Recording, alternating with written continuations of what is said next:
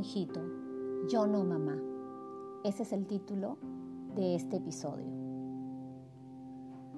¿Tú no me amas? ¿Por qué? Lloré mientras escuchaba atentamente su explicación. Mamá, me dijo, amar lastima.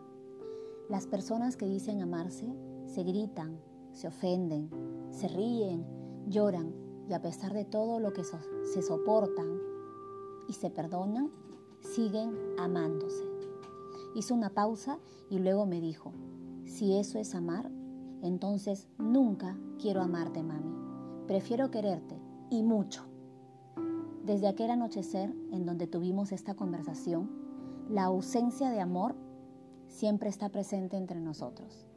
Ser mamá de un aspi implica respetar y aceptar que la forma de recibir el amor de nuestros hijos no es común.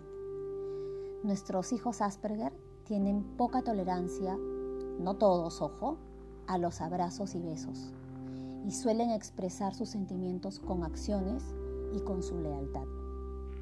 Pocos días después de pasado este episodio, mi hijo me dijo, sé que para ti es muy importante y necesario abrazarme, ¿verdad? Le dije, claro que sí, hijito. Te doy un secreto, mami. Puedes abrazarme cuando me esté quedando dormido o cuando me despiertes de una siesta durante los primeros cinco segundos, porque no siento al 100% el contacto físico. Es por eso que adoro cuando duerme. Cada mamá de un aspi debe ir conociendo poco a poco los gustos y costumbres de nuestros hijos. Debemos aceptar y adaptarnos a estas nuevas formas de amor. Hasta el próximo martes.